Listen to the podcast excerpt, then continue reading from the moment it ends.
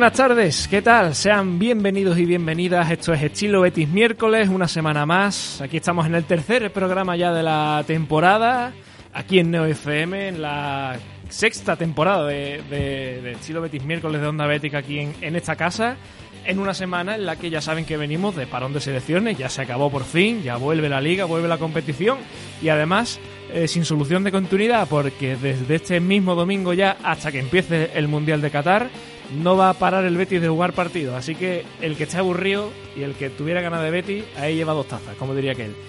Eh, aprovechamos para saludar también a toda la gente que nos esté viendo desde ya en el canal de Twitch. Que nos digan por favor si se escucha bien o no, que la semana que pasada tuvimos algún problemilla, así que el que esté ahí atento que nos lo diga, pero creemos que no.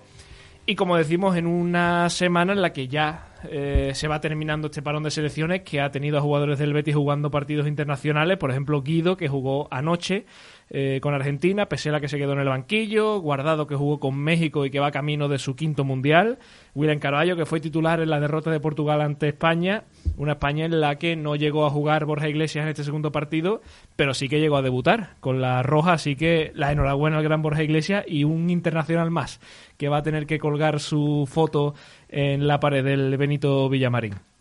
Y por supuesto también eh, Rodri Miranda que tuvieron minutos con la sub-21. Eh, en clave verde y blanca, el Betis que ya prepara el partido eh, del próximo domingo a las 4 y cuarto de la tarde en, en Balaído frente al Celta de Vigo con las novedades de Víctor Ruiz y Nabil Fekir. Por fin vuelve también Nabil Fekir, después hablaremos de él, sobre todo Pedro González que estará deseando ver a su majestad Fekir sobre los verdes otra vez de la liga. Hoy ha habido eh, entrega de premios en marca. A Pellegrini le han dado el premio a mejor entrenador de la 21-22 junto con Ancelotti. Lo que pasa es que Ancelotti pues no ha acudido y al final pues parecía que Pellegrini era el único allí premiado y por lo menos pues él sí ha ido. Le han preguntado, ha dicho, ha vuelto a hablar otra vez sobre la Champions, han dicho que, que es algo que van a pelear y después sobre eso también hablaremos, por supuesto.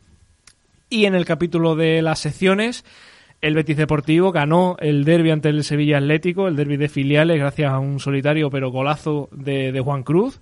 El chaval que lo está rompiendo con el Betis Deportivo y, que bueno que parece ser que, que, Pellegrini lo tiene en mente para el futuro. Eh, y este domingo el Betis Deportivo que va a jugar eh, en tu tierra Pedro contra el Jerez Deportivo el domingo a las 6 de la tarde el Betis Feminas, por su parte, rascó un punto bastante valioso de su visita a la Real Sociedad después de la derrota en la primera jornada y esta semana pues esperemos que sube su primera victoria recibiendo en casa eh, el sábado a las 12 del mediodía a Unión Deportiva Granadilla Tenerife. Por su parte, el COSUR Betis ya comienza también este fin de semana la temporada, viene de caer derrotado en la Supercopa Endesa en las semifinales ante todo un Real Madrid. Y como decimos, este fin de semana que comienza ya la temporada, además con doble cita, porque este viernes en San Pablo va a ser el debut de la Liga Andesa contra Valencia a las 7 de la tarde y el próximo domingo también a las 5 de la tarde contra Bilbao, allí en el Mirevilla. Y por su parte, el Betis Fusal que cayó derrotado en la segunda jornada de Liga, 1-2 ante Manzanares y este domingo a la 1 va este sábado, perdón, a la 1 va a visitar a Movistar Inter, un partido y un rival que siempre es complicado. Eh, ya saben que pueden comentar este programa con nosotros a través de Twitter, que nos pueden encontrar también en Facebook, en Instagram, por supuesto a través del chat de Twitch, donde os iremos leyendo. El señor de portátil está ahí para ello. Y que este programa, como cada semana, viene patrocinado por Bufetes y Vianes. Ya saben que si tienes problemas jurídicos que no te dejan disfrutar de tu equipo, ya tienen que ser gordos para que no te dejen disfrutar del Betis de Pellegrini.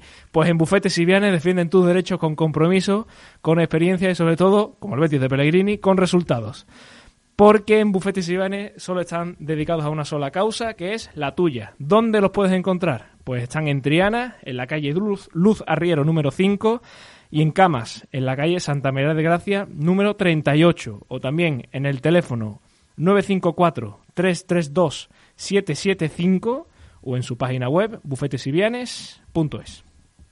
Dicho esto, eh, paso a saludar a los compañeros que están hoy aquí con nosotros. Pedro González, ¿qué tal?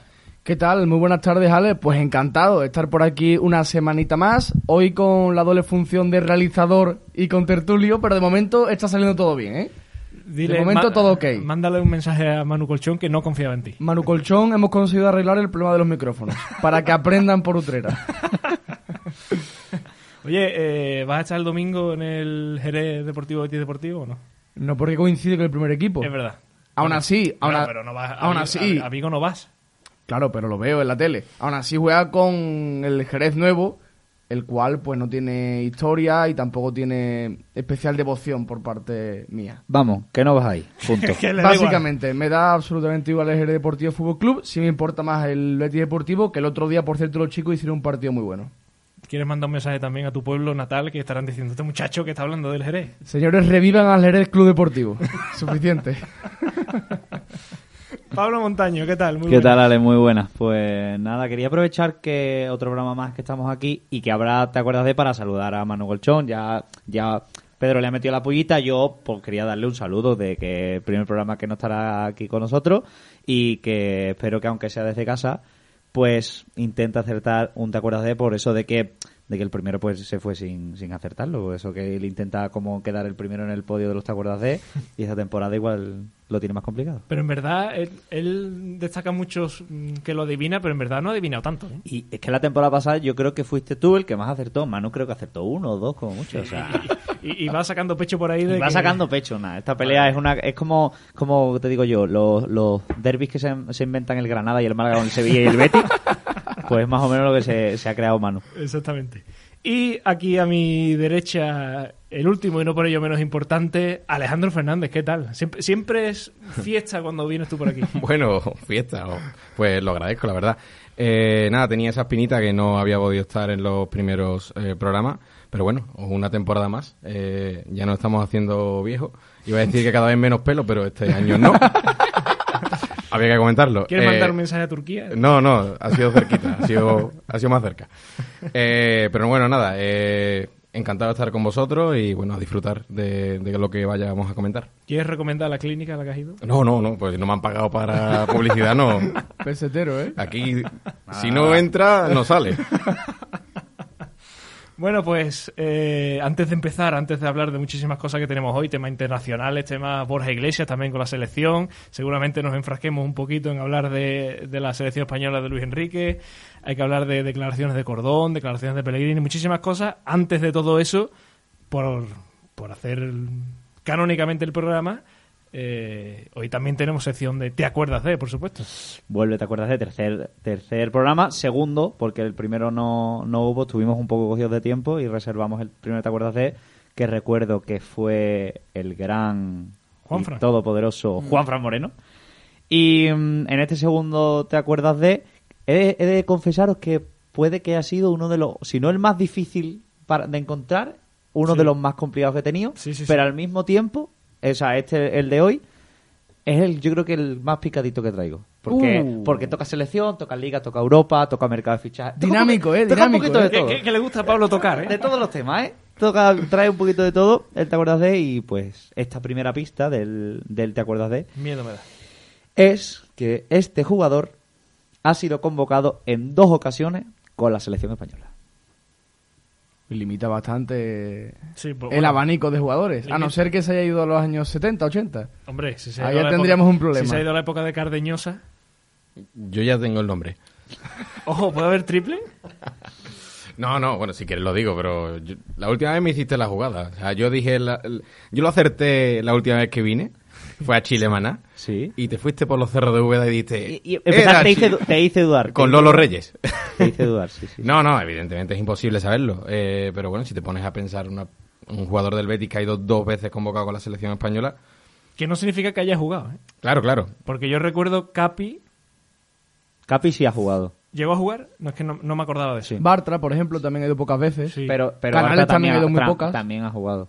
Pero también jugó. Claro, claro, Bartra O sea, jugado. lo, lo que te hacía antes así es que cuando decía lo de Borja Iglesias que está empezando a hacer Sí. con los deditos, que son 32, con 32 jugadores con del Real Betis. O sea, que estando en el Real Betis han jugado con España. Pero esa es la, la primera pista, que han jugado con España o que han sido convocados. Es diferente. Convocados dos veces, ¿no? Jugadores del Betis que han sido convocados en dos ocasiones con la selección española. Bueno, bueno. Hombre, convocados normalmente juegan. Mm, No tiene por qué. ¿No tiene por qué? Paulo Borja- López. Borja ha jugado jugó 10 de minutos. Eh, Tony Prats y Coque Contreras fueron convocados varias veces, pero bueno, no claro, el portero sí, No más tiene por complicado. qué. El portero lleváis razón, pero el resto de jugadores suelen debutar si van convocados. Bueno, Bueno. bueno, Veremos, veremos. te voy a dar más vidilla. Y yo a vosotros. Bueno, pues ahí está la primera pista. Si por supuesto alguien que esté en el chat ya se atreve a, decir un nombre, que lo diga. Por supuesto no diremos si ya lo ha acertado o no, porque, hombre, por, darle un poquito de vidilla a, a las demás pistas.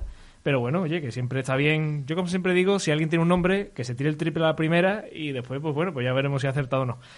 Eh, hay que hablar, por supuesto, de, partidos de internacionales, de partidos de selecciones y de Borja Iglesias, que ha sido el gran nombre propio de esta semana. Eh, llegó a debutar en ese partido ante Suiza, en la derrota ante Suiza de España. No jugó ayer ante Portugal, pero bueno, ¿qué os pareció eh, el Panda con la selección? Bueno, tampoco ha, podido demostrar mucho, ¿no? Creo que más que otra cosa, el premio a su rendimiento durante las dos últimas temporadas con goles, el asociativo, lo que está aportando el equipo, por entrega, por trabajo.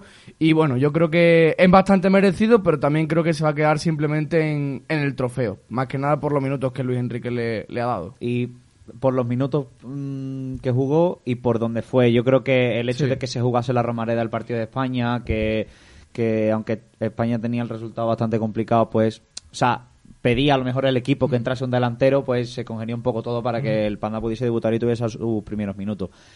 De ahí que, pero por ejemplo, el otro día eh, contra, o sea, el otro día no fue ayer, contra, Portugal. en Braga, el equipo también estaba, no marcó nada hasta el 88, 89, si quiero recordar. Bueno, sé que hasta el 70 no hizo un tiro a puerta. Y, y Borja no entró en ningún momento, o sea que, que igual eh, ayer también habría necesitado España de un delantero que pudiese a lo mejor cambiar algo el partido y no optó por él. O sea, a mí me dice mucho más lo que no hizo Luis Enrique contra Portugal que lo que hizo, es decir, viendo que el equipo también necesitaba goles y no metió al Panda, es poco más el premio de Sí, un poco anecdótico, creo yo que La romareda, el, el, aplauso y la ovación que sabía que se iba a llevar del público de Zaragoza, pues... Bueno, la gente cantaba que entre Borja, ¿no? Que sí, ¿no? Borja, Borja.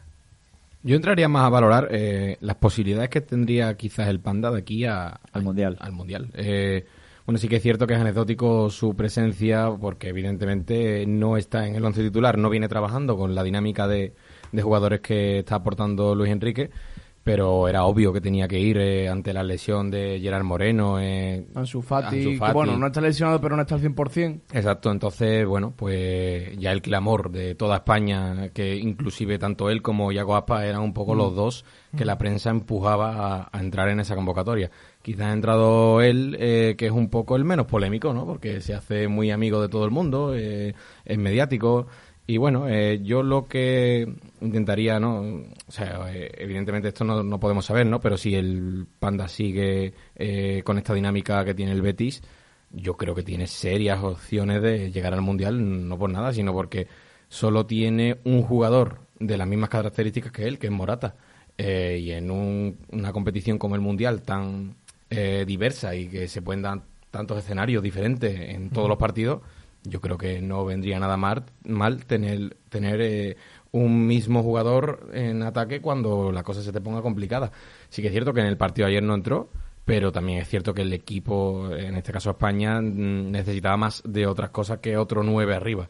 Porque no estaba jugando España a colgar balones, sino que estaba jugando España un poco a abrir el campo con las bandas y en ese sentido hacer todo Luis Enrique. ¿Pero tú crees que depende del Panda ir o no? Yo creo que depende más del resto de jugadores que se lesionen o no o de una decisión de Luis Enrique que del rendimiento de Borja Iglesias, porque en dos años he mostrado muchas veces, con goles, con muchísimos goles, que merecía ir y no ha estado entrando. O sea, yo creo que es más una cuestión de lesiones y de los demás que del Panda, que ya ha demostrado su rendimiento muchas veces. Pero, pero ya ha abierto la puerta. Eso sí. ¿Sabes? Sí, eso sí, ya es una opción más porque ya ha estado con el grupo, ha convivido en la dinámica, pero aún así, yo creo que aunque siga metiendo goles, lo va a tener muy complicado a no ser que haya lesiones. ¿eh? Pero también es verdad que ha abierto la puerta en un momento en el que faltan muchos de los fijos. O faltan ha abierto por eso mismo. O faltan muchos de los que para Luis Enrique son casi intocables. Hmm. Creo que lo hablamos en el último programa que estaban por ahí los Oyarzábal, Ansu Fati, Dani Olmo, que son jugadores que van siempre. Gerard Moreno no va tanto, o por lo menos no ha ido tantas veces. Pero, en la Eurocopa estuvo mal, pero, está ahí. Hmm. Pero hay jugadores como esos tres que he dicho, Dani Olmo, Ansu Fati y y Oyarzábal. que por ejemplo en caso de Ansu Fati se lo ha llevado incluso cuando no estaba mm. o estaba lesionado. O sea, que son jugadores que para él son fijos y que ahora no se los puede llevar por, por X condicionantes o por Y. Y eso es lo que yo creo que le ha abierto la puerta y mm. es lo que más le puede limitar, no tanto su rendimiento, sino que los fijos de Luis Enrique, si están, como él dice, mm, bien para él, aunque no estén bien para sus equipos, van antes que A mí me sorprendería muchísimo que fuera al Mundial. ¿eh? No por el rendimiento del Panda, sino porque no veo a Luis Enrique tomando esa decisión, teniendo ya el grupo formado desde dos años hacia, hacia este momento. Sí, es cierto, y tiene el grupo formado, pero eh, estamos expuestos a lesiones, estamos expuestos a que si... Ya, ya que ha entrado Borja Iglesias en esta convocatoria, imagínate que de aquí a dentro de un mes no ha parado de hacer goles, es decir, mm, entonces yo creo que se viene un poco empujado por las circunstancias, ¿no? Es que eh, sería jugar un poco a la bola mágica, ¿no? Y sabemos que en el fútbol es imposible porque ahora de repente viene Gerard Moreno y vuelve a lo que hizo el año pasado y evidentemente el Panda no puede ir porque no sería normal, ¿no? Entonces, bueno, mm, lo que tenemos que quedarnos es que estamos todos contentos con su aporte a nuestro equipo y por consiguiente es un premio más. Y bueno, si esto le sirve a él también para a tener una mayor motivación de cara a los próximos encuentros, pues todo eso le va a venir bien al Betis. Hombre, eso es lo mejor, al fin y al cabo. Que él ya sabe que por lo menos tiene una posibilidad, puede ser más o menos remota. Claro, pero él Sí, sabe aunque sea la cuarta opción, ya sabe que es la cuarta. Pero él sabe perfectamente que eh, tiene opción de ponérselo difícil a Luis Enrique Correcto. el día que tenga que decidir quiénes son los 21 Sí, que, que- van. Entonces, si, es que si de aquí, o sea, si desde el domingo hasta el último partido que es contra el Valencia se aburre a meter goles, Claro, claro. Es que siempre tendrá más posibilidades. Ojalá. Ojalá, por supuesto. ojalá. El otro día leí un artículo donde Canales también comentaba su posibilidad de ir al Mundial. Pero, por ejemplo, este caso es mucho más complicado. Mm, Ya no solo porque yo personalmente no veo bien a Canales. eh, Desde hace un tiempo hasta aquí no... Sí que es cierto, es un futbolista con una calidad tremenda y que al Betis le aporta mucho, pero no está en su máximo apogeo. Eh, y sin embargo, Borja, yo creo que podemos decir que sí, que Sí, sí. a día de hoy es uno de los pilares fundamentales del equipo. Entonces, bueno, pues yo apostaría por él si tengo que apostar por alguien del Betis y evidentemente creo que tiene bastantes opciones. Y además, el, el- después, en lo deportivo, sí es verdad que quizá hay que darle un poquito la razón a Luis Enrique cuando él tiene ese mensaje de que prefiere jugadores que ya sepan, digamos, un poco el esquema y la forma de jugar y el estilo de la selección. Porque eso, ¿cuántos fueron? 28 minutos, muy poquito, ¿no? Que jugó Borja Iglesias. Sí, desde 20, el minuto 28, 70, cosas así, creo. Se le notó un poquito desubicado. Sí, es complicado. Intentaba hacer muchos desmarques, pero Sí. claro, eh, Coque y Marcos Llorente no son William Carballo Pero, y Canales. pero ayer a Ferran también se le veía desubicado y lleva Bueno, yendo Ferran- tres años. Y pero es- Ferran, y- y- o sea, es España el, creo es que el lleva yerno de- del seleccionador. Pero yo pongo el ejemplo de que hemos visto al Borja Iglesias de- del Betis, que sabemos lo bien que, que juega sin balón y lo bien que se compenetra con, los, con sus compañeros, y el Borja Iglesias de la selección, que sí es verdad que en 20 minutos no lo podemos jugar, pero se le veían cositas de que no está tan en sintonía, a lo mejor con el estilo, y, y- Sí. y a lo mejor en el Betis es un poco más negociable que se intente tener la pelota, pero de vez en cuando se juegue un balón en largo, un balón a la espalda y tal, y ahí Borja lo hace muy bien. Pero en la selección no tanto, es que le dieron un balón en los 20 minutos que jugó. Normal, normal. O sea, un poquito perdido. en Por cierto. Ale, hemos hablado ahora de Borja Iglesias, pero ya que está aquí el defensor número uno de Pola Cucu, yo creo que después deberíamos tocar ese nombre. Ahí lo dejo, ¿eh? Lo del lizo, No, no, ya si más quiere, adelante. ya Tenemos mañana- muchos defensores aférrimos. Yo de Borja, aquí de Paul. tú de Dale. Dani Ceballos también lo tenemos. por Dale, ahí. dale que tú has llamado. ¿Cómo? Dale, dale que has llamado tú.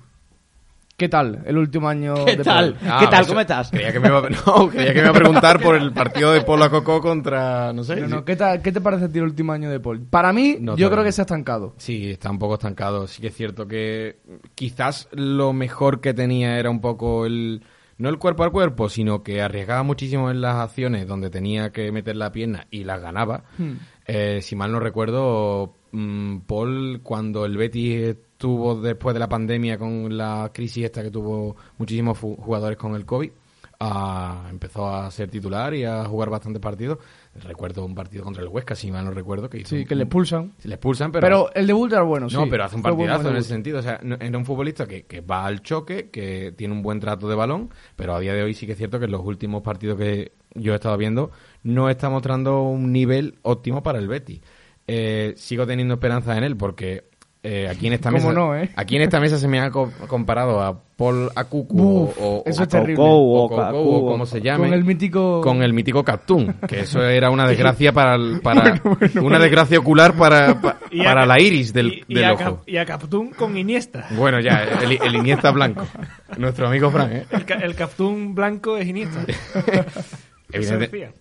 Evidentemente, y futbolísticamente no tiene nada que ver un, ju- un jugador con otro, Mm. porque Captún jugaba un poco de volante, era, era un poco el sustituto de los Celsos, me río porque... Porque es que parece mentira esa comparación. Por eso mismo, pero aquí el, el gran Quique Setién nos lo hacía creer. y, Nos lo no, hacía creer. Chin, chin. Y, y a Paul está un poco en sintonía con el juego que hace Guido. Hmm. Entonces, bueno. mm, Sí, sí, sí, en verdad Paul partidos malos no hace. O sea, No. partidos malos, decir, madre mía, vaya partidito está haciendo. No lo hace. Lo que pasa es que, hombre. Aporta lo un poco- Se esperaba Guido. una progresión que no ha tenido Sí, eso- en el último eso año. es cierto y aporta un poco el último futbolista del centro del campo que hace la raya, ¿no? No, no es un recambio de garantías de Guido, ¿no? Es No, lo que dijo pero- Pablo la semana pasada, ¿no? Porque es un recambio de garantía de Guido, ¿quién es? Claro, pero, claro, pero no te da, no te da la seguridad de decir el día que haya que rotar a Guido está, Claro. está Paul. No te da la seguridad principalmente porque en el 50 tiene amarilla. Y Sí, eso Pellegrini pero- no se lo permite nunca. Pero O sea, no bueno, se lo puede pero- permitir en el equipo. porque Guido tiene un nivel muy alto, ¿no? Pero, pero sí que es cierto que yo no veo mal a este tipo de futbolistas para tener eh, una plantilla amplia. Está claro, está claro. Y oye, al final tiene físico, tiene buen toque de balón. Pero si evidentemente este chaval fuera Michael Essien, mañana estaba en el Chelsea. Hombre, ¿sabes? eso es evidente. Entonces, claro. eh, La cosa es que tiene una- unas condiciones que, que no ha explotado y no- que en el último año apenas han progresado. Y de ahí es donde yo veo el mayor problema. El otro día me quedo con el, el partido de Lugo Goretz, que sale en el 50 con tarjeta María y entra Guido, que es una especie de mensaje de Pellegrini de no puedo confiar en ti porque me puedes dejar con uno menos. Correcto, y a mí correcto. personalmente lo que más frío me deja. Sí, de, pero de Paul. no, mm, si pon- nos ponemos a pensar qué le pide Pellegrini a, a Paul, pues yo creo que no hizo mal partido. Es decir, está un poco siempre en la salida de balón con los centrales, eh, hacer coberturas, sobre todo cuando el equipo va arriba y las bandas eh, o los laterales están arriba.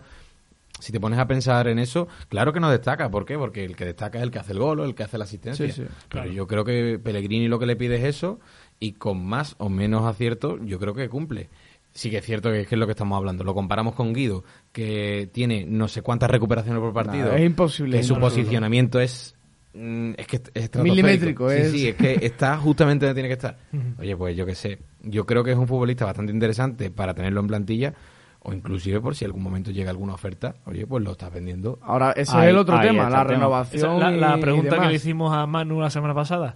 ¿Tú renovarías a, Ca- a Paul? Claro, pero no a cualquier coste. Es decir, eh, yo lo renovaría como, por ejemplo, se está renovando a lo mejor a Rodri. Es lo mismo. Inclusive Rodri iría por delante. Pero eh, si este futbolista o el agente de este futbolista se, se cree que es el futuro Michael Essien, pues hasta luego. Es que no hay otra. Es Estoy en el barco de, de Ale, sí. O sea, realmente... Hombre, ¿quién no? Claro. Claro, claro. No, no, pero realmente eh, aquí el trabajo sobre el césped es el que habla. No, no, no, sí. Si este jugador estuviera cada dos por tres chocando y, y se quedase en pie o, o- o fuera... Si fuera Guido, Si fuera Guido, pues evidentemente mm, Otro puede- puedes exigir lo que quieras al club, pero oye, que, que no sé, hace dos días estaba jugando en la Liga de Israel, ¿no? O algo así. ¿no? sí, sí, sí, sí. Entonces, bueno, yo qué sé. Nada, cosas de fútbol, ¿no? Pero, pero si me preguntas por Paul, yo creo que a día de hoy, y va a ser muy importante. Eh, Bueno, eh, a Pellegrini eh, le está dando muchos minutos. no, o sea, no. Que, no, que no es que lo tenga. pero no por nada, sino ¿Muchos? porque... bueno, le está dando. A ver, o sea, que, que, que Loren está jugando menos. Pero, Que tampoco es un mérito jugar más que Loren. Pero esta realmente. Ha temporada- jugado 13 No, pero- minutos este pero- año, ¿eh? Pero, Pero si, tú me consideramos- comparas, si me comparas la carrera de Loren en el Betis con la de Paul, Eso ¿quién sí se merecería jugar más? Bueno, los últimos años Paul. Eh, No, pero... pero, o sea, me refiero, los, do- los dos últimos años, un jugador y otro, Paul. Por, por, por trayectoria. O sea, por. Loren. Loren, claro. Loren, hace 5 años marcó 12 por eso goles en que primera. hay otros que juegan Claro. menos. O sea, y, y no, y no le están dando ni la oportunidad de decir, venga, a ver qué hace. No, ni la va a tener. Pero es más difícil darle una oportunidad a un delantero cuando tienes tres en, Ya, ya, ya. en liza. Dos. Bueno, William José Borja y Loren sería el tercero. Ah, eso, eso, vale, vale. que me- Sí, pero- pero no Creía hace que estabas contando a Juan pero- No, no, no. por Pero eso. ni siquiera se te ha pasado por la cabeza darle la oportunidad cuando te has pegado tres partidos en una semana Yo no se la sin daría. Juan ni sin Fekir. Yo no y sé- sobre, to- y sobre todo cuando hay partidos en los que ya tenías una victoria no asegurada, pero el resultado iba encaminado hacia una victoria y podías dar descanso. Hay, hay, hay algunos partidos como, creo que fue el del Villarreal, que estaba Canales muerto y uno se le pasa por la cabeza, oye, si es un jugador que no puede con las botas y Loren es de esos para jugadores que corra que se- es- detrás es del de- balón. ya, porque Eso- además es que de ese, defienda, claro. y de ese Por tipo de eso. jugadores de los que de los que muchas veces hacen esfuerzos tontos pero que, que se necesitan de vez Y en cuando que en los además partidos. Pellegrini tiene en Loren un jugador que cada vez que salga le sabe que, tiene- que le tiene que demostrar el 200%. Entonces yo creo que Pellegrini igual un poquito extremista en algunos momentos con Loren, porque igual cinco minutitos Cabezón, ¿se nunca... puede decir cabezón de Pellegrini? Bueno, no se ha atrevido a decirlo. Es un poquito, cabezón. Eh, tiene cosas, tiene cabezonería como lo de Claudio Bravo y Ruiz Silva, que es para decir, Pellegrini, hijo, ¿no? ¿Te das cuenta? Bueno, son decisiones de entrenador. Yo lo veo normal, ¿eh? Yo lo veo normal. yo no voy a criticar nada a Pellegrini. yo lo veo normal porque al final lo que hace es conservar su palabra. Entiendo que a finales de agosto le diría a Loren, ¿te quieres quedar? No vas a jugar. Ahora no puede mostrar lo contrario. Pero vamos a ver, yo no te estoy diciendo que siente Borja Iglesias para poner a Loren, pero en un partido en el que no está Juanmi, no está Fekir y tienes que repetir a los tres mismos el domingo, el jueves y el domingo, o sea, en ninguno de esos tres partidos le has podido dar unos minutitos a Loren. Yo pues creo que sí. Lo que pasa es que si no se lo da será por, no sé. Así tiene que estar entrenando. Quiero creer eso. Igual, igual en este mes que está por venir si tiene si tiene hueco no lo sé. Yo no puedo decirle nada a la gestión del equipo a Pellegrini no hombre yo tampoco, y no me voy a pelear con él por 10 minutos con Loren pero pero bueno a lo que íbamos comentando y hablando yo creo que es más fácil que pueda entrar eh, Paul, eh, de lo que estábamos hablando, porque tiene dos posiciones y siempre puede jugar pues los típicos partidos con Ludogores, Helsinki eh, o a lo mejor eh, contra el Cádiz, pues puedes poner un doble pivote con Guido. Pero bueno, a fin de cuentas, lo que estábamos comentando, yo creo que debería dar un poquito más este tipo, este, este futbolista. Sobre todo porque, oye, tiene una buena proyección, es joven y bueno, no sé. Y Pellegrini confía en él. Al final, sí, sí, al final. Podría aprovechar ese, ese barco. Ya, le pasó también a, un poco con Edgar, que hubo que ponerlo por circunstancias y yo personalmente. Claro, y es más, es que yo pienso que Edgar para mí sería titular junto con Luis Felipe. Porque a día de hoy está mejor que Pecela, bajo mi punto de vista. Yo que soy siempre he sido muy partidario de lo que aporta Petzela. Yo, también, a mí, me encanta Petzela, pero por ejemplo, el día de Osasuna, si sacó cuatro balones con tres tíos altos Osasuna. No, no, el, el partido de el partido de ese de Edgar fue increíble, mm. fue increíble. Pues pero el empaque a lo mejor que le da al equipo, que prefiere Pellegrini. Liderazgo, experiencia, jerarquía. Sí, le pasa un poco igual con Bravo, ¿verdad? Sí. Eh, es un poco. Él está un poco. Ser pechero, ¿no? Es, prefiere, prefiere. Es normal también tirar de jerarquía en muchos momentos, yo creo. Para los partidos de liga y tal, me parece también coherente. Bueno, eh, tenemos que hablar de un tema que, que al Betis no le toca mucho, pero yo he querido que le toque. Eh, porque no sé si habéis leído unas declaraciones por ahí del Papu Gómez. Sí. Que ha dicho que, que en este tramo de la temporada pues veremos a ver los internacionales dónde tienen la cabeza, ¿no? Porque mmm, viene un mundial, que va a ser un mundial importante, eh, Argentina en este caso se refería, pues una de las candidatas a, mm. pelearlo, y que veremos a ver pues los jugadores dónde tienen la cabeza en estos partidos. Mm, ¿Qué plan, no? ¿Qué, pasa? ¿Lo podemos eh, también extrapolar al Betis? ¿Os preocupa dónde puede tener la cabeza los William Carballo, Guido? Por un lado es bueno y por otro malo. O sea, por un lado es malo porque un jugador, si un jugador le da por estar pendiente del mundial, lo que va a provocar es que no meta el pie, que se limite, que no Pero también el Betis juega a favor con una cosa y es que la mayoría o muchos de sus candidatos a internacionales se están jugando el puesto. Es decir, si Fekir quiere ir, tiene que ser el mejor Fekir. Si Borja quiere ir, tiene que ser el mejor Borja. Si Alex quiere ir, tiene que ser el mejor Alex.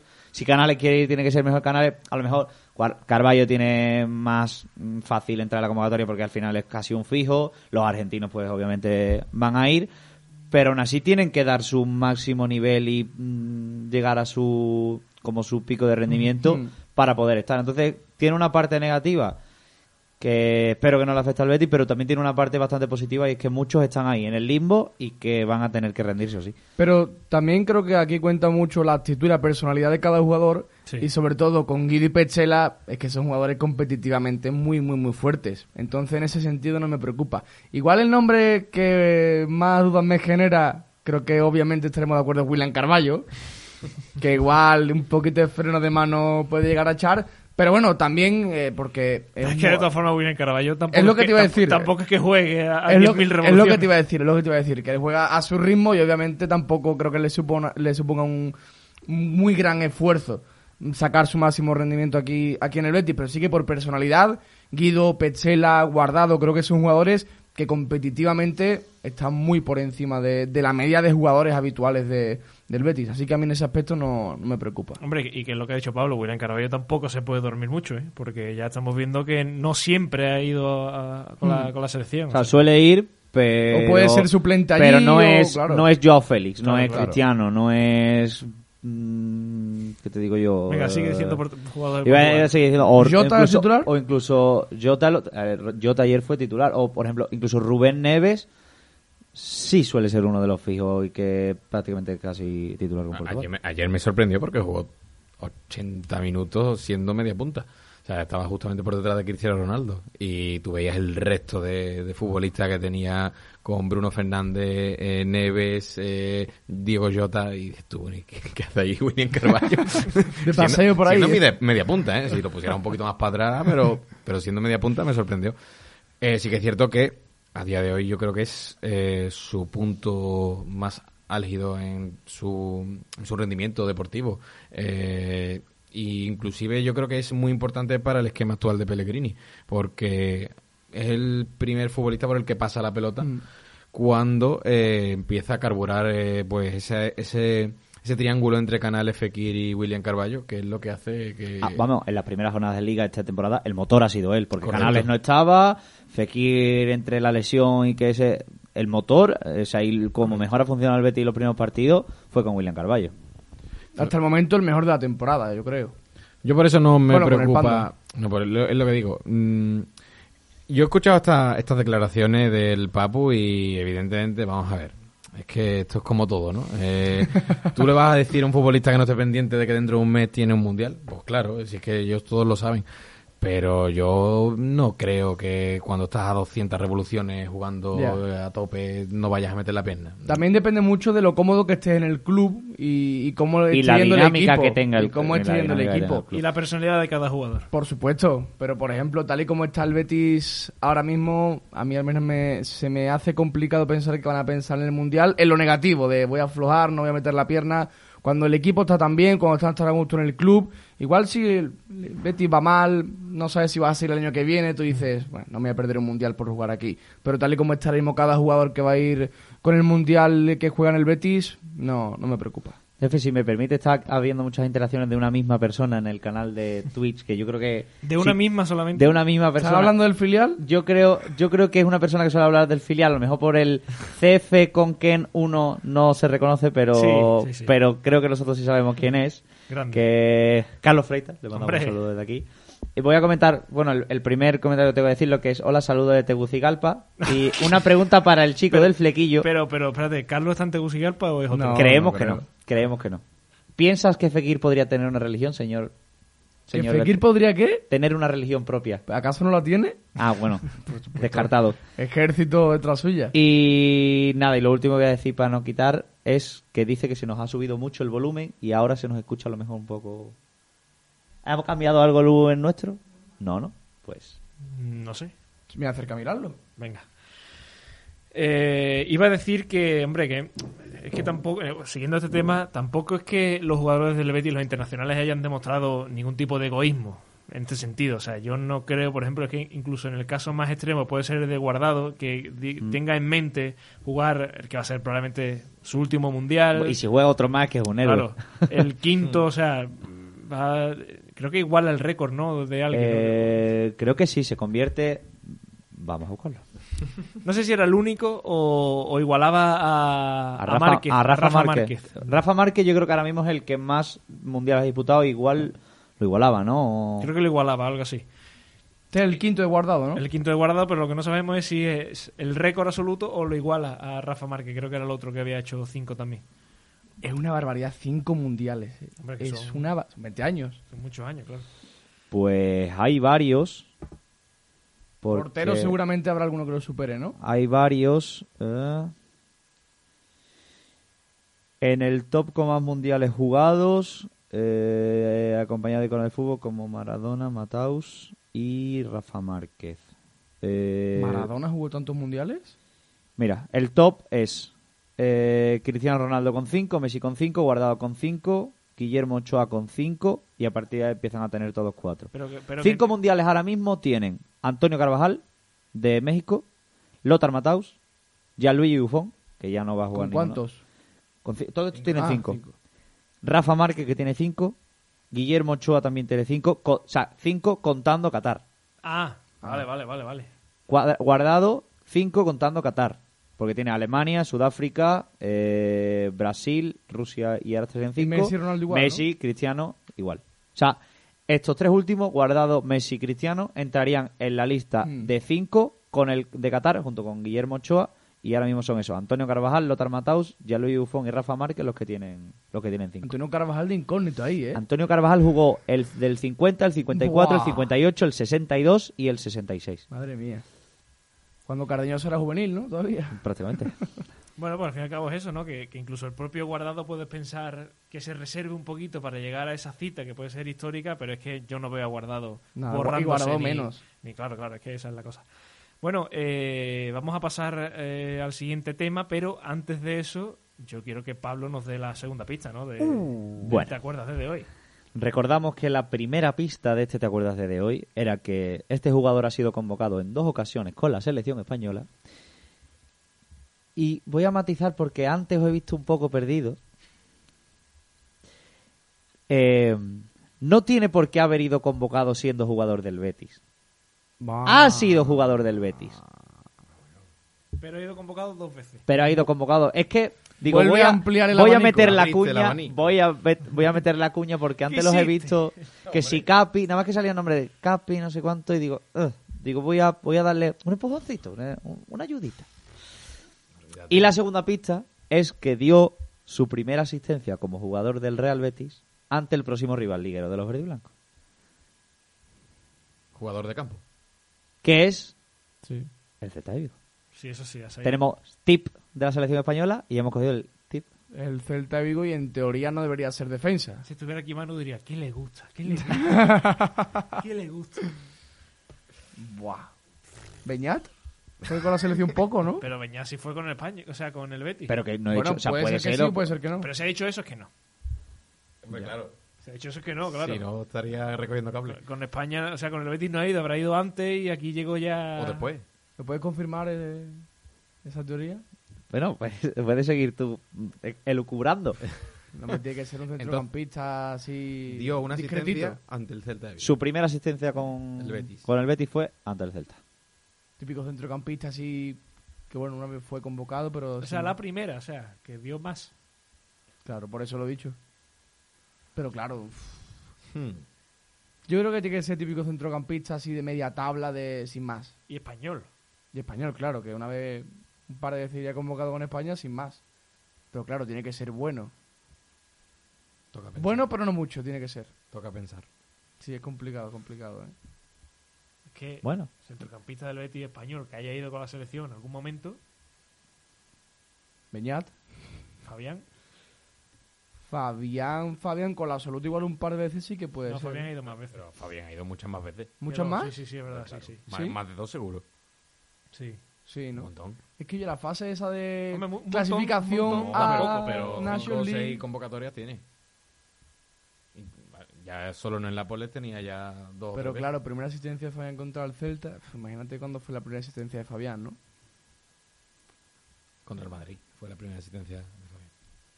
No. Confirmado. Sí, sí, pues metió un golazo de judo por la cuadra. el pechazo de Fabián hace judo. Eso fue una asistencia. A ver, y Ah, que bueno, es- claro, yo me iba y que directamente esa a la- fuera la, a- ah, asistencia, gol. y que esa fuera la primera. segunda etapa. En el Betis. Bueno, a lo mejor en segunda dio alguna. Pero no estaba el Celta. O sea, estamos Sí, descartando complicado. jugadores, ¿vale? Estamos... Ahora que no, se nos ven por la tele, se me puede ya ver la sonrisilla que se me despierta cuando, cuando habláis entre vosotros. Ahora ya se me ve la cara de malvado y la Es sonrisilla maléfico. esa. ¿eh? Oye, es que Pues yo- también puede ser un delantero, claro. Yo no tengo ni idea, o sea que... Nah, chungo. Bueno, lo dejamos ahí. a Quedan dos, si- quedan dos pistas más. a Quedan ver dos si pistas. la gente en el chat se, se atreve a tirar algún triple. Y nos vamos al siguiente tema porque eh, hay que hablar del calendario que tiene el Betis ahora hasta, hasta el Mundial. Eh, como hemos dicho, 12 partidos en apenas un mes y pico. Que en el que partidos tan importantes como, por ejemplo, Atlético de Madrid, Real Sociedad, el Derby, eh, se termina visitando al Valencia y por en medio está el prácticamente decidir qué va a ocurrir con la fase de grupo, el doble enfrentamiento ante la Roma, hay que ir a Ludo Goretz y viene aquí el Helsinki, que por cierto, eh, cuando el Betis esté jugando aquí contra el Helsinki, que esperemos que esté ya clasificado y por qué no, con la primera plaza ya resuelta, mmm, tres días después es el derby. Mm. Y lo mismo pasa para el Sevilla, que no va a ser el Helsinki, sino que va a ser un equipo que es un poquito más bueno que el Helsinki, que se llama el Manchester City, y además allí. Pero que igual ya está clasificado como primero de grupo. a este ritmo. Creo que es el Copenhague. No, no, es el City, es el City. ¿El City? Sí, sí, sí. Allí además. Porque los partidos son empiezas con uno, segundo y el tercero repites, y se le da la vuelta al calendario. ¿Cómo lo veis? ¿Os atrevéis a decir eh, Hombre, puntos? Yo, yo creo que va a estar entre 15 y más de 15. Yo son, o sea, pero sin contar los partidos de Europa. Claro, claro, yo digo vale, Liga, vale, vale. en Liga. Yo en punto no me voy a meter porque tendríamos que ir partido a partido, pero sí que me parece, aparte de un calendario bonito, también obviamente muy exigente. Eso creo que creo que es una obviedad y también que es verdad que empiezas con partidos de liga a priori sencillos como Almería, como Cádiz, pero luego lo terminas con el Derby, con Valencia, con Atlético de Madrid y con la Europa League pasa lo contrario, empiezas con Roma y después tienes que acabar con, con Helsinki. Ahí veremos también la rotación de Pellegrini, que durante sus dos años aquí jugando Europa League siempre ha priorizado la liga. De hecho, cuando se jugaba el primer puesto en Leverkusen, también priorizó la liga. Y ahora veremos si rota un poquito más pensando en esos partidos contra la Roma, porque los fines de semana va a tener a rivales como digo, como el Almería o incluso como el propio Celta, aunque sea un poquito más complicado, y puede optar por ir con toda por esa primera plaza. Yo creo que, que no Creo que va a hacer muchas rotaciones entre una y otra, pero nunca planteando un equipo muy titular y otro muy suplente. Creo que va a alcanzar el punto medio porque tiene ciencia en Liga, pero también, como no, en, la Europa League. Y, por ejemplo, el partido en el Olímpico de Roma es que es para ir con todo. a buscar a buscar esa victoria porque además es un estadio que, lo requiere veremos la gestión de Pellegrini pero y que es un partido que, grande que, es para los que están llamados los William Carballo Fekir y compañía o sea es que mm. ese es el partido sí eh, yo lo único que iba a decir a lo de no creo que haya rotaciones o rotará también eh, las rotaciones se, van a, se las van a permitir o no las lesiones, que es lo que ha pasado en este primer tramo de temporada. Al final, todos sabemos, o yo creo que todos mm, somos muy conscientes de que si Pellegrini hubiese tenido a disposición a todos los jugadores, hubiese rotado muchísimo más mm. de lo que ha hecho. Porque hay muchos que han repetido, cosa que la temporada pasada con Pellegrini no pasó. O sea, durante los primeros dos, tres meses de competición, Pellegrini rotó y rotó, e incluso ocho cambios. Llegó a meter ocho cambios y, no sé. Puede ser el, máximo ocho cambios o llegó a hacer nueve, a lo mejor en un partido. el, once, completo seguro que no. Ocho, nueve sí, pero, pero ocho nueve cambios llegó a hacer. Y esta temporada el máximo ha sido cinco cambios de un once a otro. Cosas así. Seis. Que, no, que, son, que son bastantes cambios, ¿eh? son muchos cambios. Pero, por ejemplo, el, el del último partido de, de mm, de Europa a Liga, que fue el cambio de de Ludogorets a Girona. Ahí, hubo cinco cambios, creo. ¿No? ¿Cinco cambios? ¿O fue Villarreal a Ludogorets? De Villarreal a Ludogorets hubo bastante. Hubo muchos y creo que de Ludogorets a Girona creo que no tanto, creo recordar, ¿eh? No, lo sé. A lo mejor lo mismo, ¿eh? Tira, posiblemente, pero claro, es que cinco rotaciones para Pellegrini son pocas. Que, es la cuestión. Claro, son muchas para un equipo normal. Claro, tú escuchas cinco, pero después ves el equipo y tú dices. Para el Madrid son muchas. Claro, para la Peregrini no. Pero después tampoco se paga muy caro que, el Betis se presenta en el Olímpico de Roma con Miranda, Paul, Edgar y Claudio Bravo. Por eso te digo, porque ya se presentó así el Leverkusen y a estas alturas no extraña. El 11 del, del Ludogorets, Bravo, Miranda, Edgar, Luis Felipe, Aitor, Bravo, Paul, o sea, Bravo, Bravo otra vez, Guardado, Paul, Joaquín Canales, Luis Enrique, William José. Bueno, sí, sí, muchas rotaciones. Vale. Ese es el de Ludogorets. Y ahora en Girona es Ruiz Silva, uno. Alex Moreno, dos. Luis Felipe, no. Petzela, tres. Montoya, cuatro. William Carballo, eh, William Carballo Guido. Seis. Y siete. Y Rodri, siete. Rodri, siete. Y Borja, ocho. Borja y Canales. Canales contra Ludogorets no fue titular, ¿no? Canales contra Ludogorets. Bueno, lo has dicho antes y no, me acuerdo. No fue, no fue. Será después. Contra el Ludogorets. Sí, sí fue, Sí, fue sí fue, sí titular, fue. claro. Sí, sí, sí. Ocho cambios. Ocho. Ocho, ocho cambios. Eso sí fue una rotación de Pellegrini. Esa sí fue una rotación de Pellegrini. Pero que esto lo va a hacer, o sea. O sea que. Pero si el, si el físico de los jugadores se lo permite. Porque si pierde algún jugador más por el camino ahora en esta fecha, Hombre, está claro. Porque si, porque si por él hubiera sido, hubiera eh, rotado mucho más en estos Claro, días. por eso, por eso, eso- pues, eso tenido refiero. que repetir mucho los Luis Enrique, Rodri, A Canales. eso iba. Todos nos quedamos con, con Esa esa, triple media Luis Enrique punta. Rodri, sí. Pero si no lo hubiera hecho. Yo personalmente, a mí me da miedo. Me da miedo en el sentido de, sí, sí. Y, Tengo y miedo. se le ve la cara de susto. No es que veo la plantilla muy corta. Eh, sí que es cierto que, oye, eh, el Betis ahora mismo tiene un colchón eh, en cuanto a todos los resultados que ha, que ha cosechado, donde, oye, pues si a lo mejor caes en Vigo o caes en, en Pucela, no pasa nada. Pero sí que es cierto que creo que eh, va a acusar mucho el final. Y el final encima viene con equipos bastante poderosos. Eh, este Betis del Girona y de Ludogorets me, ha recordado un poco al Betis del año pasado en la fase cuando nos enfrentamos al Zenit, que estuvimos pidiendo la hora y quizás un otro partido también en casa, creo que empatamos, no recuerdo bien, la verdad. Eh, un Betis muy limitado en el que, oye, cuando el físico del equipo no está en óptimas condiciones, eh, pues se ve muy superado por el rival y sobre todo si te toca un rival que te quita la pelota, el Betis sufre mucho.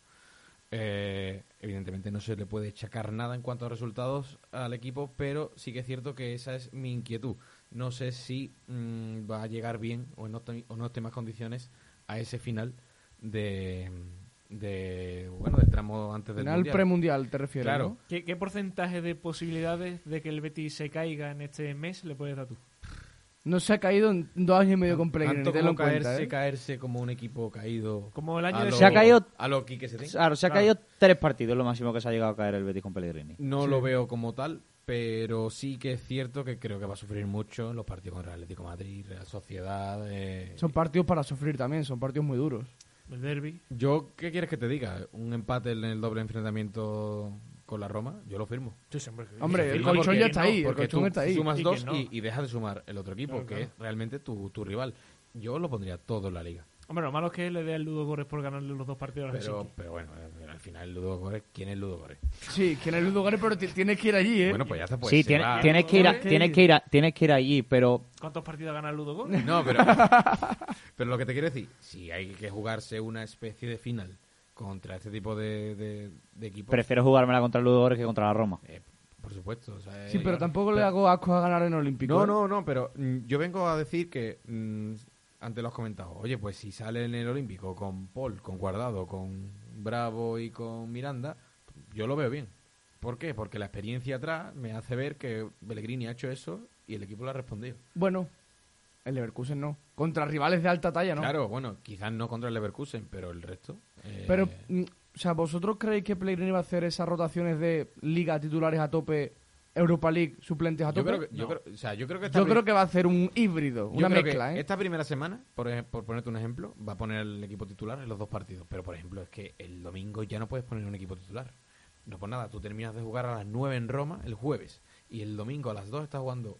No, no da tiempo. Yo creo que algo se va a reservar en Vigo. Ahí Y algo se va a reservar en Roma, algo se va a reservar en Sí, eh, Almería, Cádiz, a lo mejor etcétera.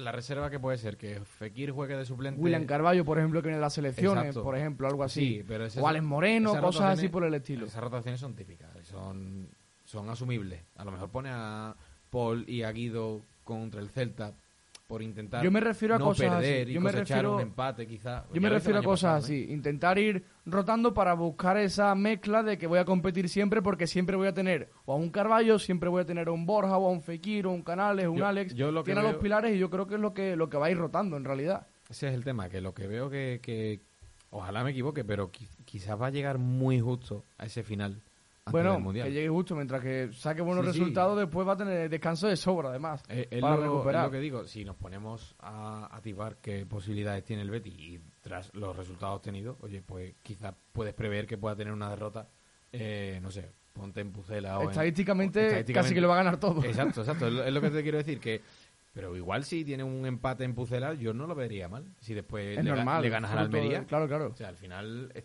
es- la cosa es ir sumando y sumando y Claro, sumando. Y este año le va a venir muy bien al Betis.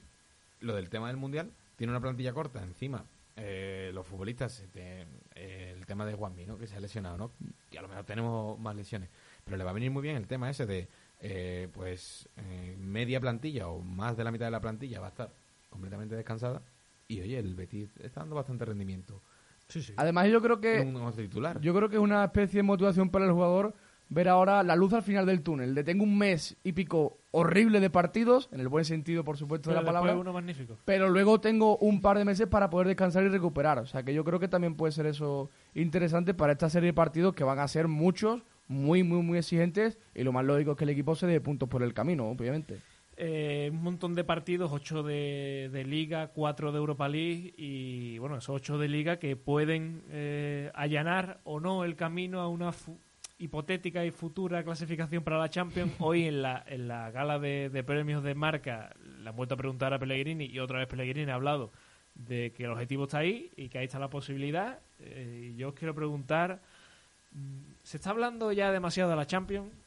vamos a hablar todos los programas, ¿eh? Claro, por eso digo, es que, es que ya se está hablando mucho. A ver si va a ser peor. Es que cuando lo dice el ingeniero, ¿le vas a decir tú que no al ingeniero? Bueno. Yo no le digo que no al ingeniero, pero tú me pones aquí un papel donde me dices que el Betty queda sí o sí séptimo y yo firmo. No, sí, no, sí, sí. Séptimo puede no ir el año que viene a nada, ¿eh? Séptimo. Séptimo va a la conference. No. No. Si el ganador de la Copa del pues, Rey. Vale, pues mm, sexto. Firmo. Sexto. Firmo. ¿Por qué? Porque el Betty ahora mismo está viviendo de eso. Ahora después también mm, iniciaremos el tema con, con el tema de la dirección deportiva, pero es que el Betty necesita sí o sí ingresos extras y lo único que le va a dar vida es... Y lo que le puede dar un ingreso extra que de verdad le levante todas las penas que tiene ahora mismo encima en la Champions.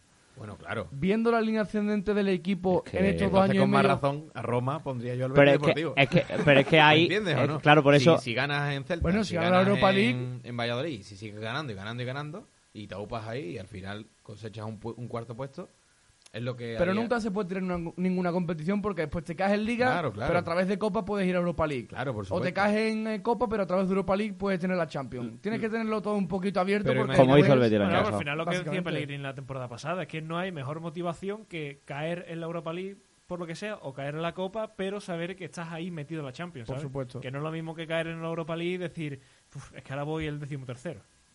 Y, ya es un equipo sin motivación y sin aspiraciones, es que ya eso sí que está perdido y muerto. Y si, apuestas a todo y quedas octavo y no tienes nada, ¿qué pasa con el futuro del club? Pero has tenido más vías abiertas, ahí al final ¿eh? te está cerrando una. No, no, no, no quiero cerrar al final es tener Al final es, tener tres caminos. Sí, por supuesto. Pero lo que quiero decir es que eh, apuesto un poco por la viabilidad económica de cara a un futuro a ir a por todas este año. Pero nunca se sabe si la viabilidad económica viene de ganar la Europa League. Es lo que yo me refiero. No, y que, el año pasado, apostar por una. El año pasado pudo haber venido por, por la Copa y en, Liga haber estado mal. La viabilidad económica viene de ganar la Europa League. Por la Champions. Sí, porque entra en por la Champions, yo me refiero a eso, claro. yo me refiero a las vías para entrar en Champions. Pero que lo de la vía, o sea, si fuera.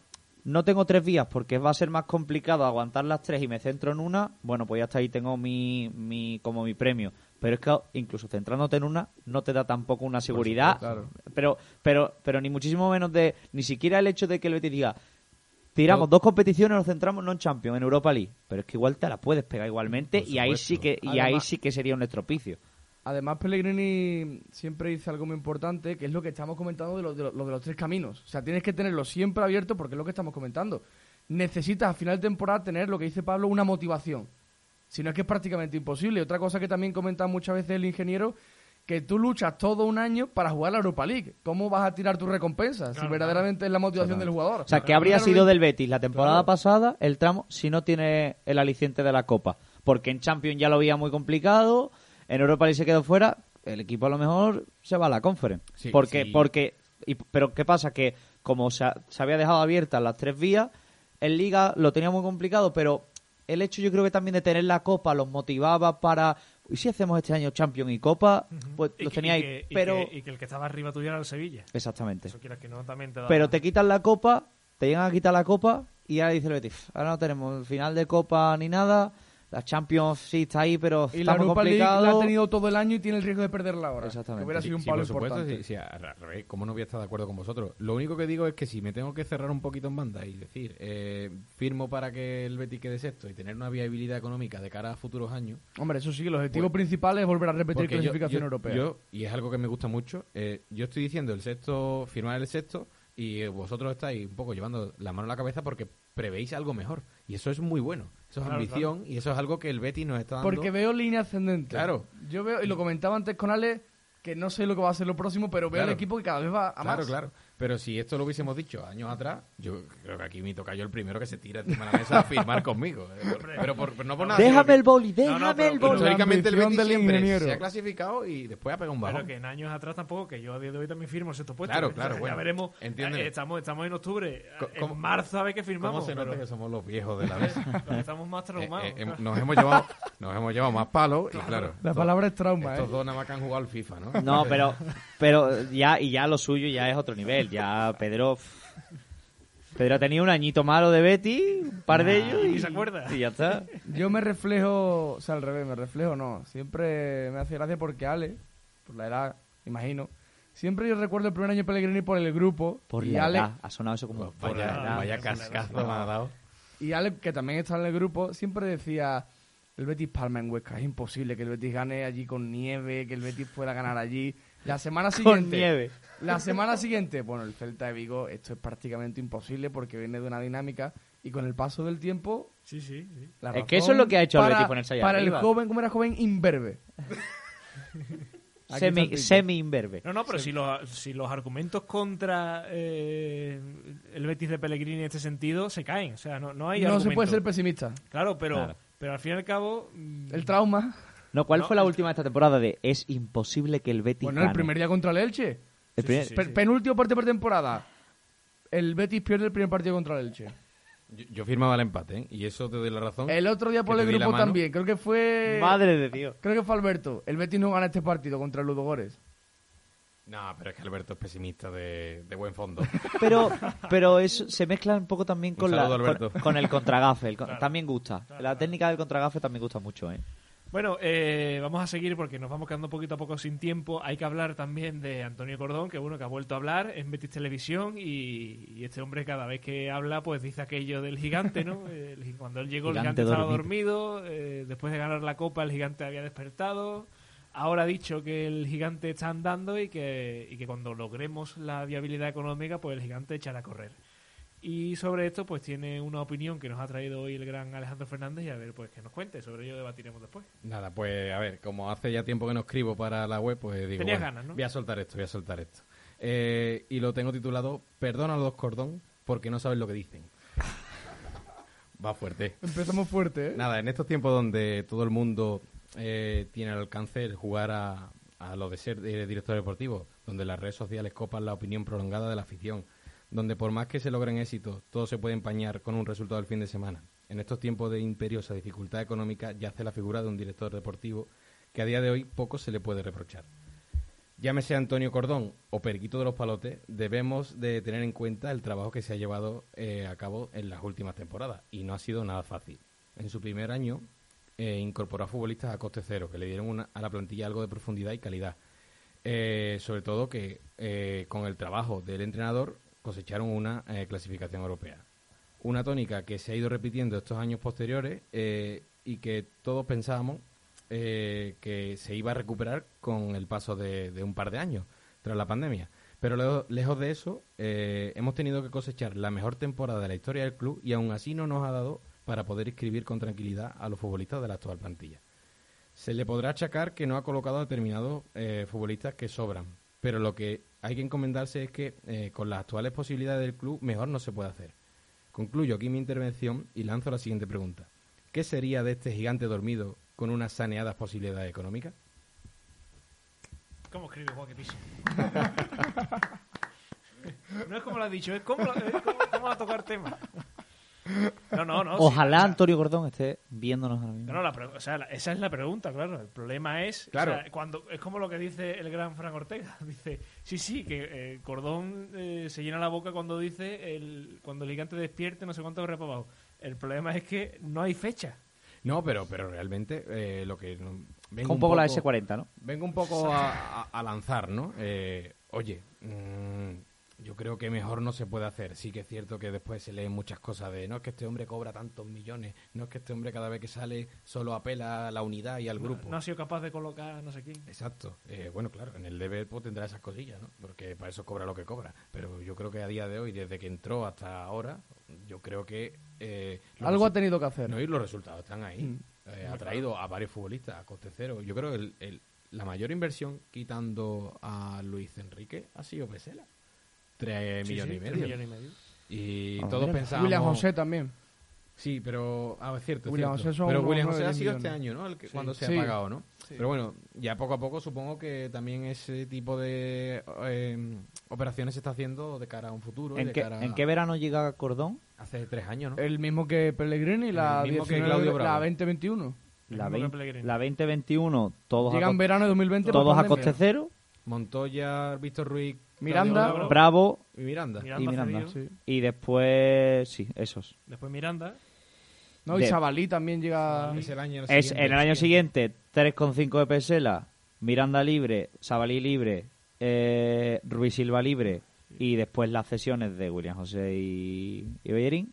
Y este año 10 millones por William José, 8 por Luis Enrique, que al final No se decían sabemos. 8, pero Siete. eran 8, parecía que eran iban a ser menos, al final se quedó ahí en el limbo y Luis Felipe libre. O sea que es el orden es, o sea, el orden, pero porque son por los únicos tres futbolistas porque sea, los que se ha pagado dinero, William José, Luis Enrique y Pesela.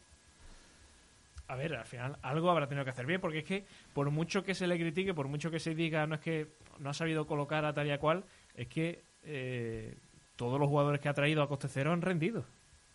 O sea, Excepto es que Montoya por temas lesiones. Pero Montoya, No, pero- pero... Montoya incluso en su buen momento, que lo, que lo tuvo el año pasado antes de lesionarse, Sí. mm, tampoco lo hizo mal como para llevarnos las manos a la cabeza. No podemos comparar el partido del Girona porque es que hacía Nueve meses, nueve creo meses que que, no jugaba, claro. Mm. Yo creo que se puede comparar un poco la, la trayectoria o el, o el bagaje de Cordón con la, mm, el análisis que hago yo siempre de, de William José. Lo hago mucho además, me pasa en el campo cuando entra William José y la gente reclama, William José, qué mal. Y yo siempre digo lo mismo. Eh, William José, ¿cuál es el como la opinión consensuada por todo el mundo más o menos de la temporada pasada de William José? Mala, o entre mala y regular, o que no convence. Pero es un futbolista que te genera 16 goles. Ujú. 11 goles y 5 asistencias. Y yo es lo que digo, un futbolista que me ha hecho una temporada mala, irregular, cada uno regular, bien, yo creo que no diría casi nadie. Pues la dejamos ahí entre irregular y mala. Yo lo quiero en mi equipo. O sea, Claro. un jugador que te ha dado ese rendimiento jugando mal o no o no alcanzó su mejor nivel, te da 16 goles. Pues se puede asimilar, asimilar o asemejar un poco a lo de Cordón en el- la dirección deportiva. Muchos jugadores libres, poca inversión, poco movimiento, le ha costado mucho poco dar salida, pero el equipo lleva dos, dos clasificaciones europeas y una Copa del Rey. Y te paras a pensar, si William José le da por jugar bien, ¿cuántos goles marca? Si Cordón llega a tener dinero, dar salida a jugadores, no sé cuánto, ¿dónde está el Betis? Entonces, yo creo que es un poco asemejable en esos dos puntos de vista, aprovechando que es la inversión más importante que ha hecho Cordón desde que está aquí, que se puede hablar de Cordón tanto negativamente por lo que ha dejado de hacer, como positivamente en, joder, cuántas cosas se pueden mejorar y aún así el Betis no es que esté decimoquinto y es que no veas Claro, el directo claro. deportivo. Y aún así es que eh, Antonio Cordón está limitado a, a la situación económica del club y no es su culpa. O sea, No, no. él, él No, se ha, mucho menos. él se ha encontrado una situación que ha tenido que lidiarla de, a lo mejor de, me- de- de mejor o peor manera. Yo personalmente creo que lo ha hecho bastante bien, sobre todo porque jugadores que han venido han sido a coste cero y lo han hecho bien, Mm. algunos mejor que otros, pero lo han hecho bien en términos generales. ¿Y qué más queremos? O sea, y es que ahora súmale a que hay altas probabilidades de que el año que viene a ese mismo coste Ojo, cero ojo, ¿sale el aquí nombre? vengan Héctor Bellerín, Bueno, Don Daniel Ceballos Me y pongo de pie. José Aguar. Do- Y, que- Don o sea, Daniel y tenemos que incluir que no, no lo hemos mencionado todas las renovaciones que ha conseguido, Claro, muchas a la baja. Claro, claro. O sea, No, y y- trae una gestión que no es solamente fichar y vender, Y hay una gestión. Creo que no nos hemos dado cuenta de lo mal que estábamos hasta este año. ¿eh? Que el Betis viene, y yo lo repito, de la mejor, Puede ser, sí. la mejor temporada histórica Pero aquí se del ha club. dicho mucho. bueno, ¿eh, a lo mejor no. Sí, sí. Te, Aquí pero- se ha dicho No porque gana la liga. Mm, bueno, pero eso... me- Hombre, la historia del club. Claro, entiéndeme, pero eh, con- en tres competiciones. ganas Una de las mejores, sí. Y te clasificas a europea, Sí, sí. el único que se puede comparar un poco la temporada de Serra Ferrer quedando cuarto y ganando Copa de Rey. Y no, y no jugaba pero Europa. no jugaba Europa. Claro, o sea, claro. por eso me refiero, o ante la temporada con más dificultad, ¿vale? Pues aún así que hemos llegado al culmen, que es que si esto no lo llegan a contar hace un año no nos lo creemos, No, totalmente. a- aún así el Betis no ha podido inscribir a tres futbolistas en sus cuentas. También porque a pesar del buen rendimiento deportivo, del sobresaliente rendimiento deportivo, digamos que tampoco han generado grandes ingresos, sobre todo el tema de la Copa. Claro, Yo leía por aquella época que la Copa en realidad es que incluso puedes perder dinero por las primas que tienes que pagar y tal. Ganar la Copa prácticamente nada. Sí es cierto que, que el quinto puesto debería ingresar bastante más, pero lo que estás comentando tú, Ale, que se ha reflejado este año el gran problema que tenía en el club y bueno, yo prefiero no pensarlo qué sería del Betis si el año pasado no hubiera ganado la Copa o sobre todo lo que estamos diciendo no hubiera entrado en, Europa League. Lo que pasa es que estamos en el Pellegrini, está el equipo que han tirado del carro y que obviamente están sellando para mí una gestión prácticamente inmaculada de toda esta situación económica.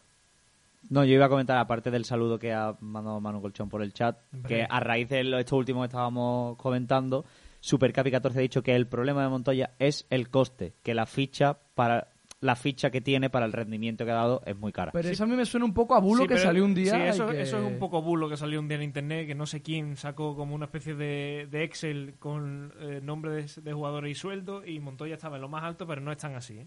No, no o sea, es un sueldo yo sí me alto. acuerdo que Estadio Deportivo sacó en 2020... El año pasado, ¿no? O- No, me suena que es hace dos temporadas. O sea, que, que ya no estaban actualizados con los con las últimas renovaciones y las bajadas salariales de la temporada pasada. Creo que ya no estaban. Pero 2020-21 me suena.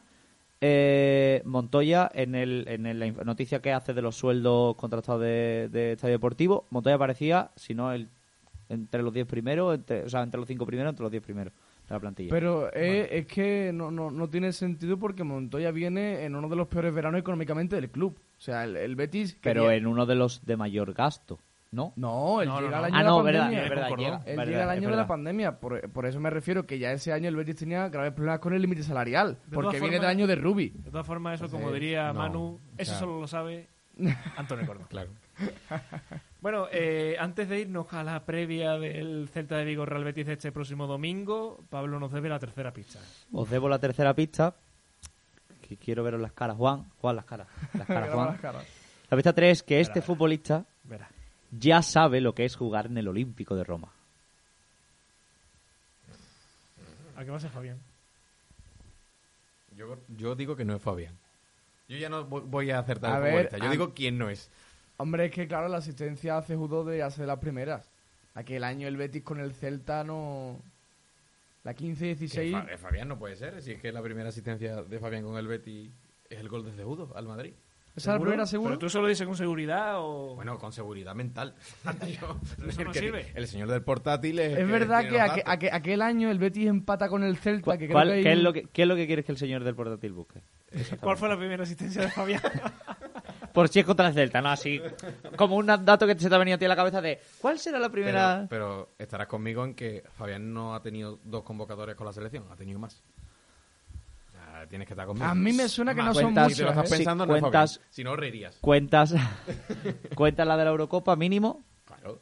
y a partir de ahí cuentas si hay una. Dos o tres ha tenido. más de una. Que Sí, igual más que de no, dos, Que no, que no. ese- Más de dos puede ser. O sea, es que tres ya son más que dos. Ese Si ha tenido tres ya no vale. Si este Ya, futbolista. Eh, tiene truco eso, ¿eh? eh, ha dicho que sabe lo que es jugar en el Olímpico de Roma. Claro, lo que no sabemos es si con un equipo italiano, Claro, con la selección, Con la Champions. con la Champions en otro equipo. No, no, mira, eso con la, o sea, es con un equipo de club, con un club, no con la selección y, o sea, no es un, no es un partido que juega contra Italia y aparezca, Claro, Vale. es equipo Un de clubes. Un futbolista que ha ido a la selección. O sea, partido de clubes. Y ha jugado en un club italiano. ¿Canales cuánto ha decidido con la Y no selección? ha sido internacional Canales. estando en el Betis. ¿No, has- ¿No ha sido al final internacional? Yo he dicho que ha sido convocado dos veces con la selección ¿Cuántas española. ¿Cuántas veces Estando sido- en el Betis, no. ¿Cuántas veces ha sido Canales con la selección? ¿Cuándo? ¿Quién? Si Canales no Canales. Italia. Pero si hemos dicho que no fue con el Betis, ¿no? Que eso no, que eso no lo ha dicho Pablo. No, no ha dicho. Ha dicho dos convocatorias. Fin.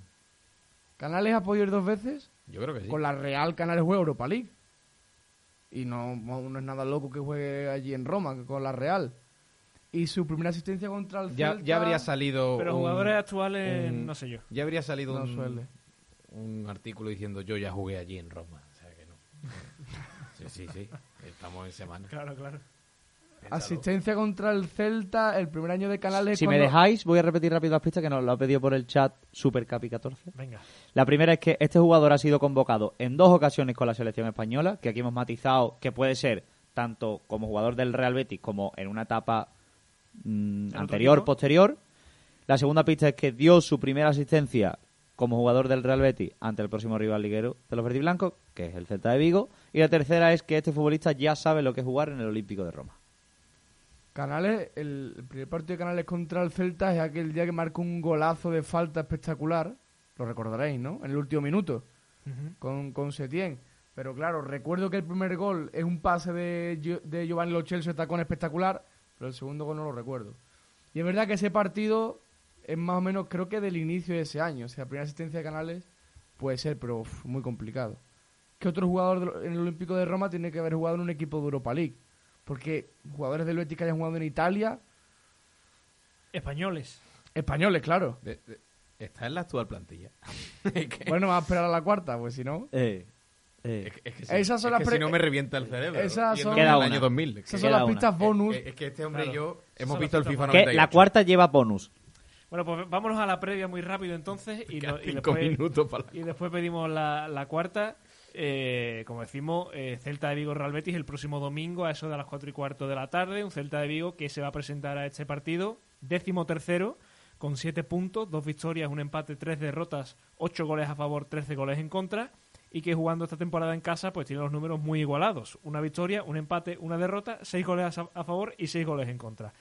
Llega tras dos derrotas consecutivas. Si es verdad que ambas fuera de casa, ante Atleti y ante Valencia, encajando siete goles y anotando solo uno. Su última partido en casa fue con victoria 3 a 0 ante el Cádiz.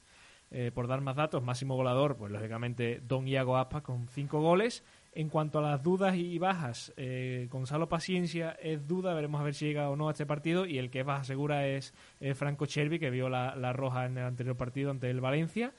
Y en cuanto a antecedentes, el Betis no pierde ahí en Balaídos desde la temporada 17-18. Desde entonces, dos victorias y dos empates. Eh, Pedro, eh, ¿a quién va a poner Pellegrini? Porque ya sabemos que el que viene de- de internacional no le gusta ponerlo. Y después está el partido entre la Roma. Hombre, yo espero algunas rotaciones de jugadores importantes. Creo que William Carballo tiene bastantes opciones de, de ser suplente porque lo ponía creo que era Manu, ¿no? Sí, Manu es el que nos pasó los datos esta tarde, que ha sido el que más, 150 de todos los de internacionales del 180. Betis, es el que más minutos ha jugado durante este parón. Pero el, si no juega William, juega Guardado. y Que Guard- también ha y jugado. Guardado viene de jugar mucho y, Y en el la viaje. otra punta del mundo. Por eso es también la duda que tenía al plantearlo, pero alguien tiene que jugar. Alguno va a tener que jugar cansado. Paul fue titular en Balaídos, ¿no? Sí, La temporada pasada. sí, Guido Pole. ¿Y no veis un doble pivote Guido Canales? Y, y adelante a lo mejor Luis Enrique. Un tal, Fekir. un tal Nabil Fekir, por ejemplo. Exacto. ¿Veis a Fekir titular ya? Sí. ¿De tirón? Por lo Sí, que sí, hemos sí, escuchado, sí. Sí, llevan, Porque lleva entrenando un par de semanas ya, haciendo trabajo específico y también con el grupo, yo creo que va a ser titular. Guido Rodríguez, Sergio Canales, Fekir, Luis Enrique, que no, hay, no ha jugado con Brasil. Luis Enrique Rodri, pero Rodri sí ha jugado. O Aitor. Pero poco, No, pero o Aitor en banda. Aitor es lateral, Zabalí no está. Pero sí Montoya. Montoya. bueno, sí, pero lo dudo. Hombre, es verdad que Montoya cuando juegue va a ser en Liga porque en Europa no está inscrito. Eh, Eso tienes que tenerlo en cuenta. Si... Pero igual sienta es Aitor lo- para que juegue el jueves. Es que es lo que te digo, que como no está Sabalí, eh, Aitor lateral derecho. Pero tienes. Ai- tienes a Aitor extremo, lo quitas cuando sea y Montoya metes a Rodri por, por haces el cambio por Aitor para que descanse para el jueves y Rodri porque viene de Euro- de, o sea, de la selección Sí. y no no es, o sea, sería raro que fuese de inicio. Pero yo creo que antes Es- que es eso apuesta de inicio. Creo que apuesta de inicio con Rodri. ¿eh? El que sí veo titular indiscutible es Alex Moreno, que dentro de los puntales del Eso- equipo y también creo que Borja Y Iglesias. Borja, claro. Y después te- tienes Y a, Luis Fe- y después Y tienes a Luis también, Felipe que aunque haya ido no ha jugado ningún minuto. No ha jugado. Claro, claro. Yo espero, como decíamos antes, esa especie de mezcla de varios titulares y también algunos jugadores que no lo suelen ser, como Montoya o como Miranda, como Guardado. Yo creo que va a ser la tónica de Edgar, Pellegrini. quizá. Edgar, por ejemplo, pero creo que va, va a haber once un poquito raros que no estamos acostumbrados Luis a- Felipe a y. Edgar no me parecería una pareja de centrales rara para ir a Balaído. No, no, es ni mucho menos. Yo digo, por ejemplo, un once titular y Montoya de lateral derecho. O lo mismo, pero Sí. con Miranda. Sí, Cosas sí. así Y después no Pesela la en Roma, que sabe lo que es jugar en el Olímpico de Roma. Esa sí sabe. Lo que pasa es que no ha ido Que con convocado. España, por lo que sea. No ha ido convocado dos veces. Eh, Y que no es español. Por eso, por eso. ¿Os da, digamos, entre comillas, miedo o respeto el Celta de Vigo, que siempre es un equipo que, bueno, a mí siempre me ha parecido un equipo un poco descompensado porque en ataque pues tiene... es maravilloso en ataque. Tiene a Yago Aspas. Claro, Con eso yo creo que se dice es todo. Y además tiene tres o cuatro jugadores que sa- saben jugar muy bien para Yago Sí. Aspas, pero después en defensa deja muchísimo que desear. Pero, que desear, pero aún así es un equipo que al Betis eh, en los últimos partidos se le ha atragantado un poquito porque aquí gana 0-2. Sí. en el Con dos Villamarín. errores, los errores de Víctor Ruiz. también por el COVID. Claro, bueno, pero al final... No, la pie- temporada pasada son los errores de Víctor Ruiz. Ya, bueno, también no está Fekir. Sí, pero es un. Recuerdo que también tiene alguna que trabaja más. Pero sí, es sobre todo por. por Los los errores es lo que Era un partido también partido. entre Europa o entre... Es, no, ¿No era un es part- el, part- el primero del año? No, es el, pri- es el partido del 2-13 de enero. Claro, el primero del año O fue. sea, es un partido de, vac- de medio Sí. vacaciones. Sí. Bueno, también ahora venimos después de un parón. Ya, a mí el Celta es que es un equipo que honestamente no me, no me gusta nada. O sea, a mí ese- esos tipos de equipos que un día juegan muy bien al fútbol, proponen, tienen su día, no encajan y te golean, pero que al día siguiente son tan blanditos, tan anticompetitivos. y Son tal, tan Betis hace literalmente, cuatro o cinco años. Son tan Betis de Ruby Sí. que, que, que además son en la, en la previa de estos partidos un poco incógnitas. Porque son equipos que tienen calidad, que tienen talento y que si hacen su fútbol te pueden poner las cosas muy complicadas. Si te encuentras con la otra versión de estos equipos, de que son blanditos atrás, que no compiten bien, el Betis obviamente va a ganar, porque tiene equipo para ello y porque, y porque ha mostrado en este inicio de liga que a esos equipos prácticamente no los perdona. Hay que ver sobre todo la versión que- del Celta, pero... jugar. Y hay que claro, jugar. por supuesto. Bueno, eh, dejamos a un lado ya la previa del Celta y nos vamos a lo importante. Cuarta pista, que además nos quedan 3-4 minutitos. Venga, pues Está cuarta pista. ¿eh? Eh, repaso rápido. Este jugador ha sido convocado en dos ocasiones con la selección española. Dio su primera asistencia como jugador del Betis ante el Celta. Ya sabe lo que es jugar en el Olímpico de Roma. Y la cuarta es que el jugador, junto al que más partidos ha disputado en su carrera, ha salido del Betis este verano.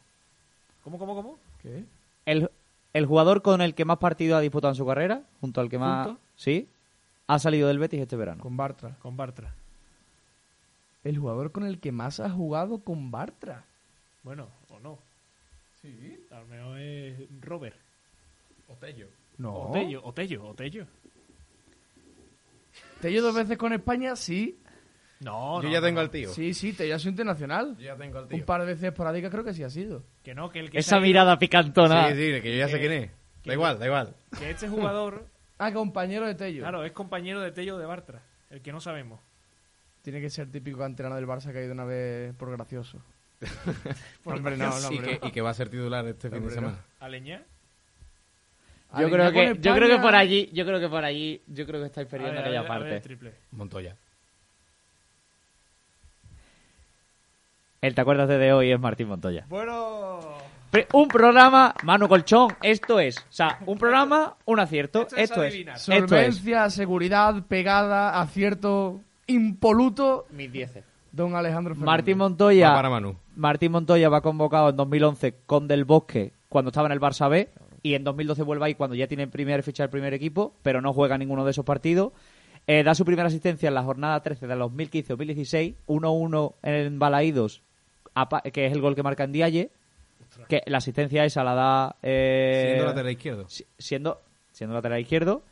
Después en el Olímpico de Roma jugó porque en la temporada 2015-2016, que también juega en el Betis este mismo año, Montoya está en el Inter al principio de temporada. Empieza en el Inter, después se va del Inter y llega al Betis y da una y perdón, y juega contra la Lazio en este caso, no contra la Roma, pero juega contra la Lazio en la jornada 17 de la 15 y 16.